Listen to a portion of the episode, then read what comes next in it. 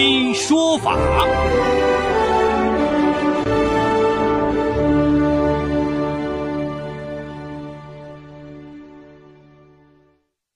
梁辉说法由上海故事广播与现代家庭杂志社联合播出。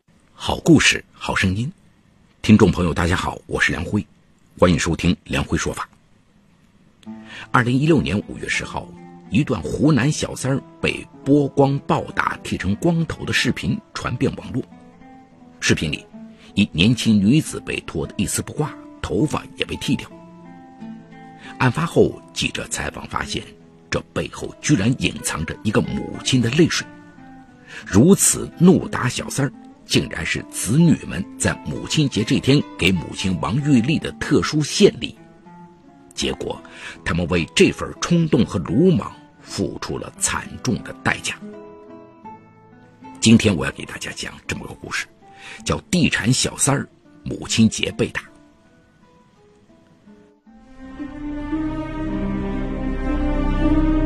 法治故事耐人寻味，梁辉讲述不容错过。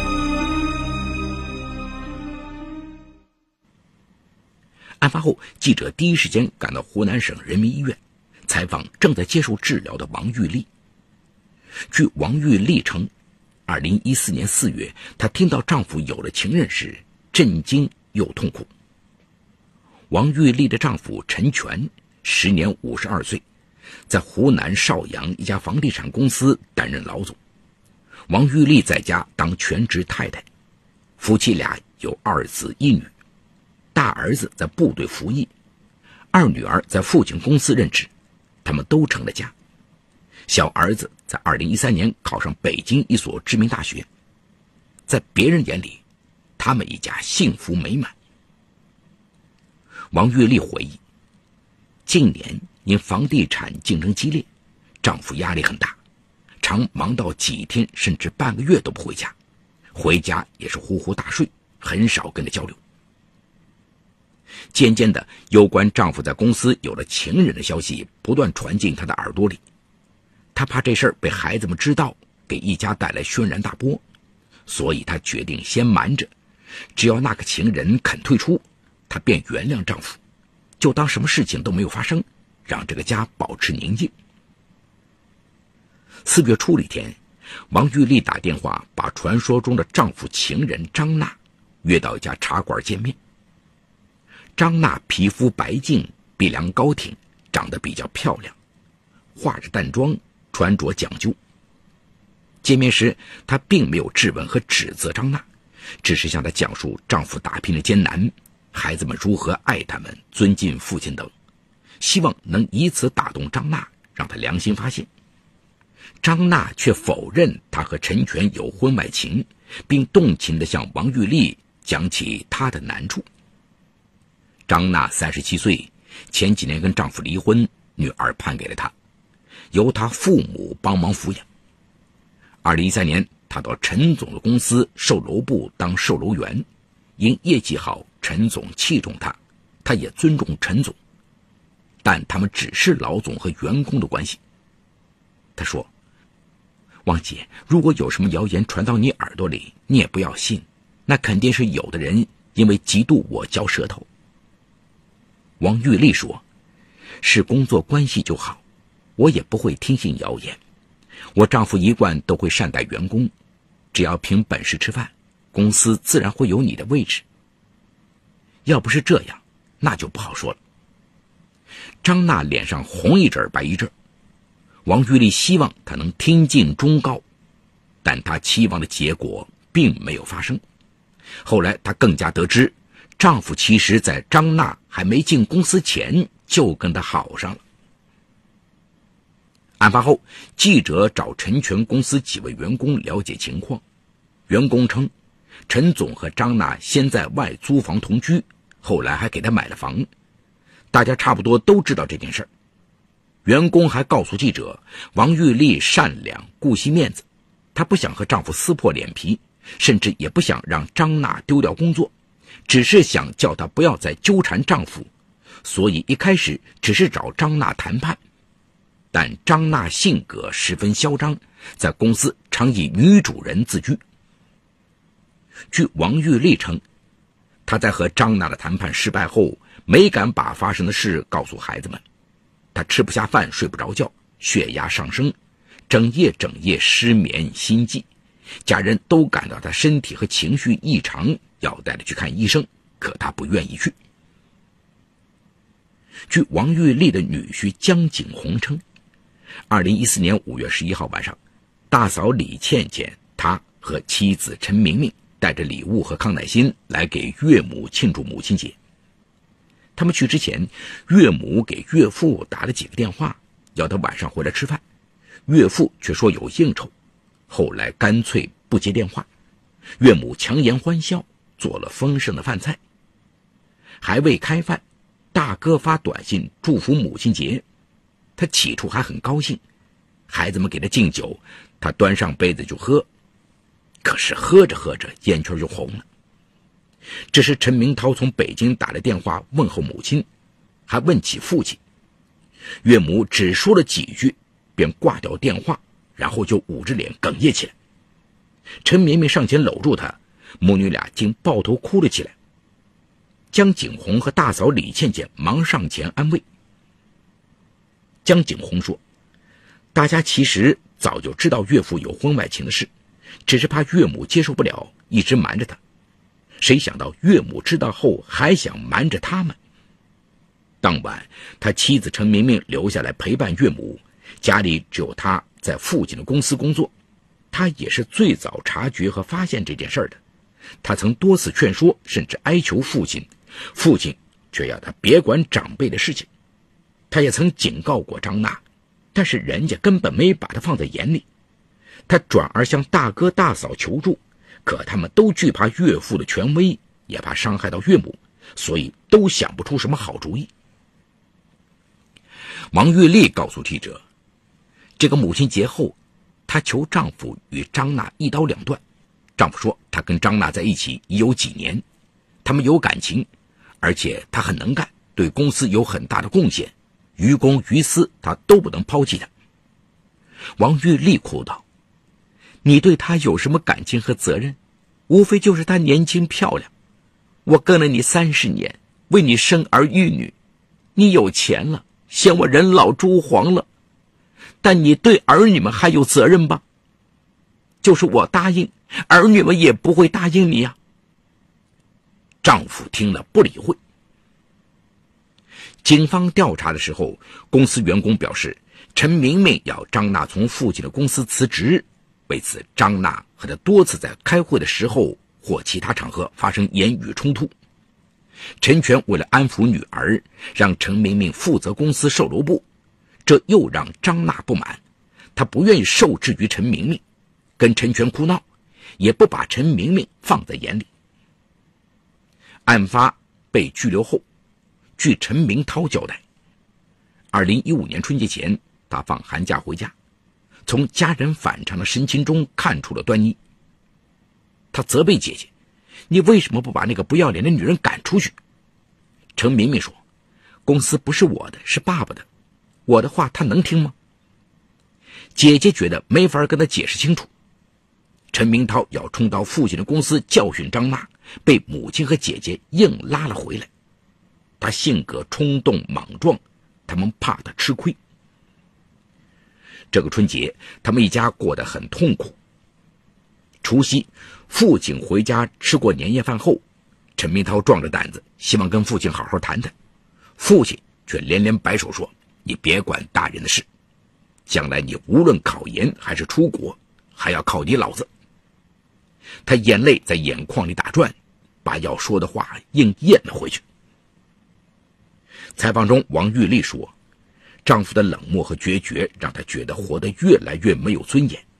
在煎熬和痛苦中，她多次因血压升高住院，身边随时带着防心绞痛的药，晚上靠安眠药才能入睡。有时真想一死了之。”这里有情与法的冲突。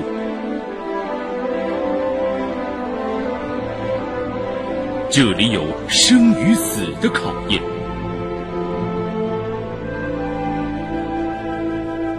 这里有爱与恨的交织，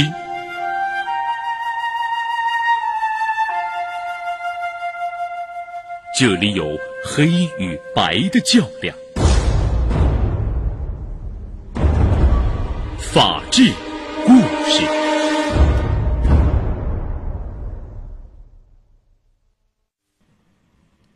据员工对记者讲述，在公司里，陈明明和张娜明里暗里的冲突越来越多。张娜曾在一些同事面前明确表达了对陈明明的怨恨，认为他是受了母亲的指使。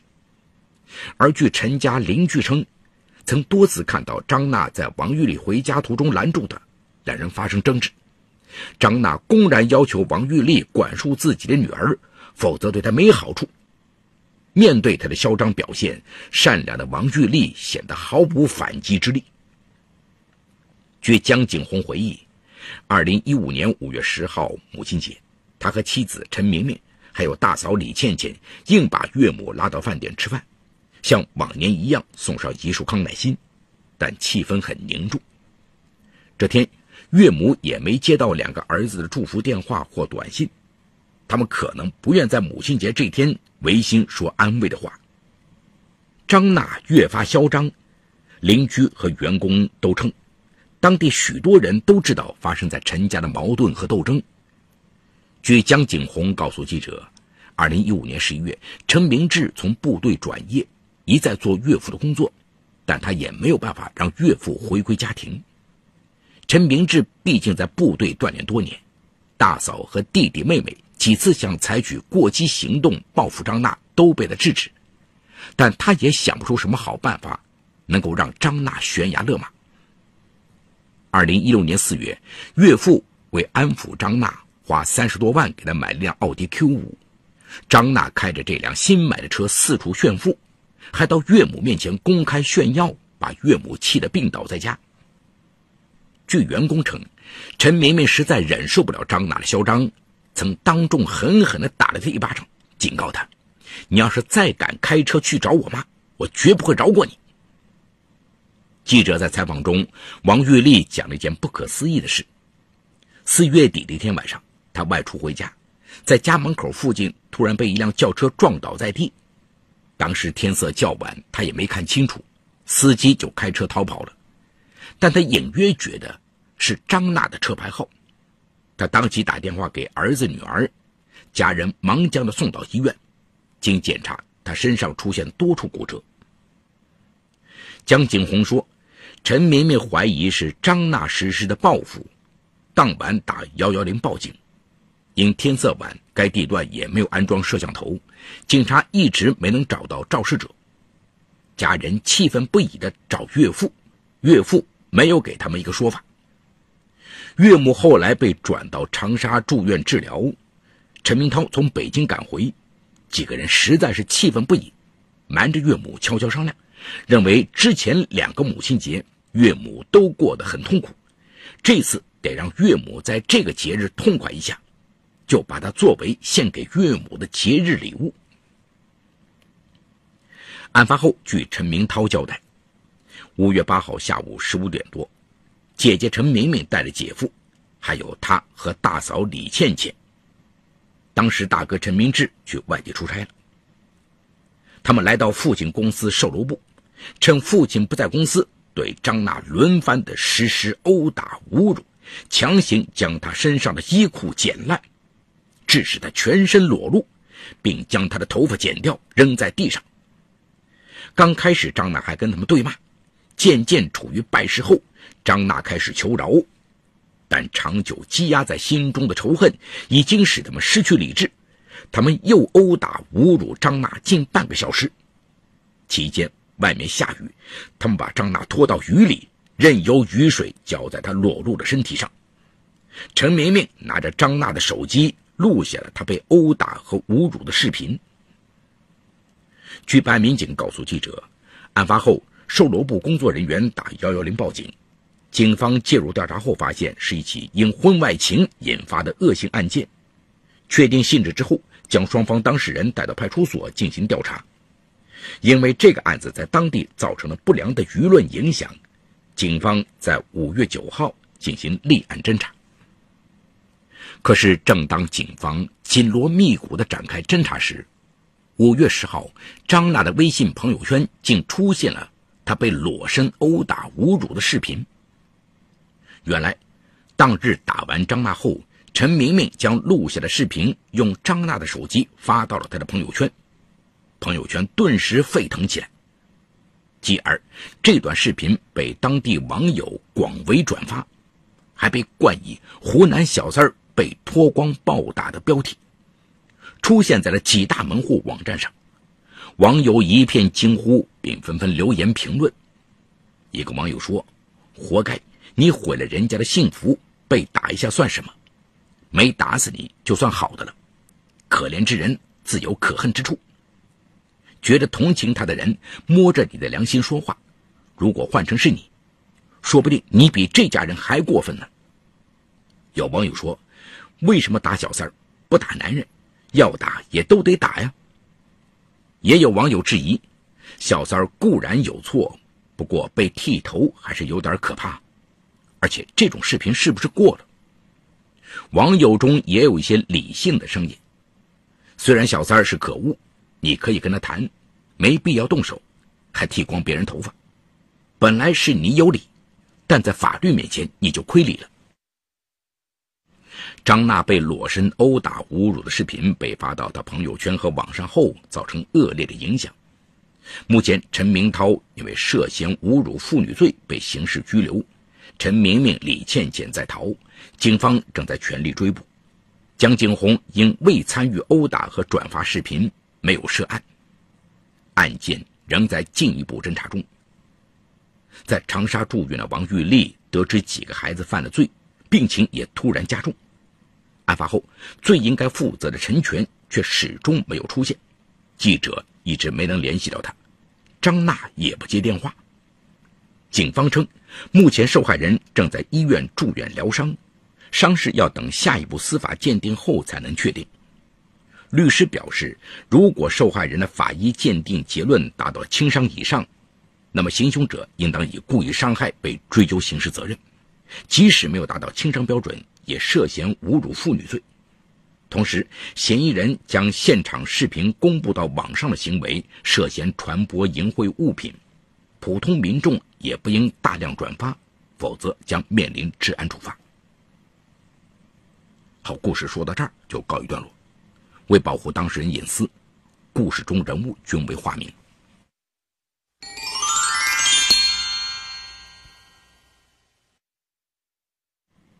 今天这个故事里啊，小三儿被剥光暴打、剃光头，引起了社会广泛的关注。小三儿作为破坏婚姻的第三者，其行为是不被法律保护的，更不为世俗道德所能接受。这种行为必然受到公众的谴责。但是小三儿的人身权依然是受到法律保护的。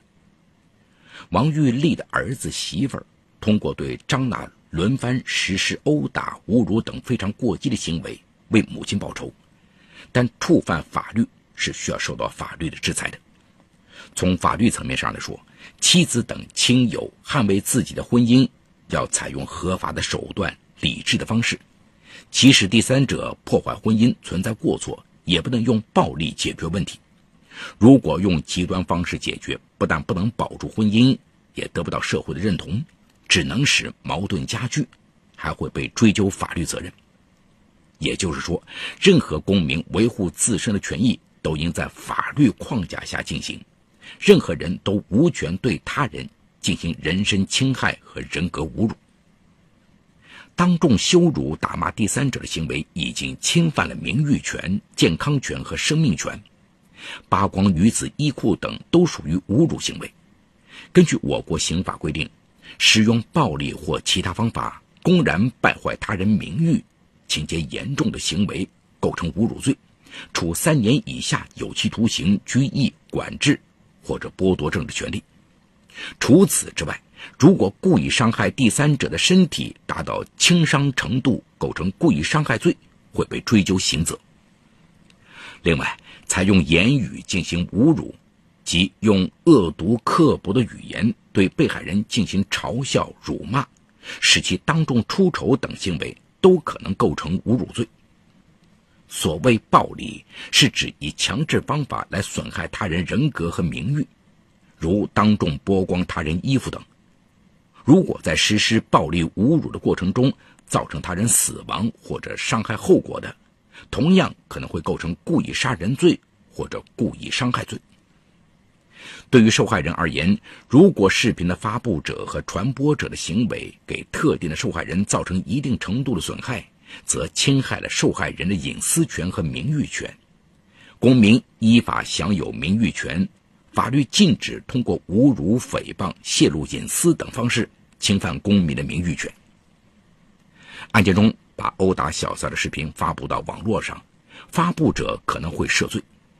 如果上传者对图片和视频不做相应隐蔽的处理，直接将图片和视频上传至网站，其行为对于第三者的肖像权及隐私权构成了侵权。而网络媒体在传播新闻时，应对内容进行严格把关。如果在未做处理的情况下转载上述图片、视频的行为，也侵害了第三者的肖像权和隐私权。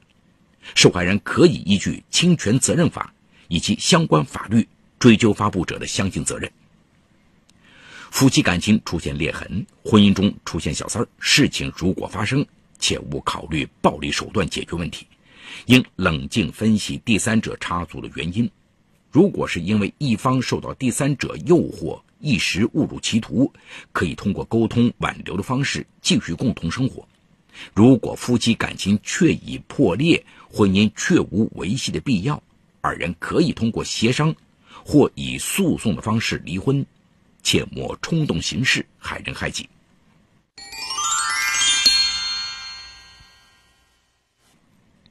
好，感谢嘉定区人民检察院为本次节目提供的帮助。